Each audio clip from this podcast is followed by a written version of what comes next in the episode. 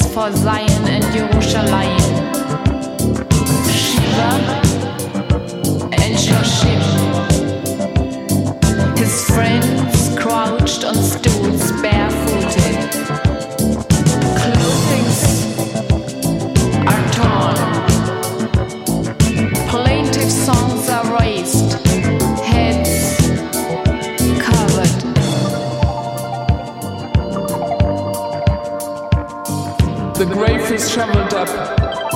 Shalom with us and Israel. Kosher. Having washed their hands, they leaving.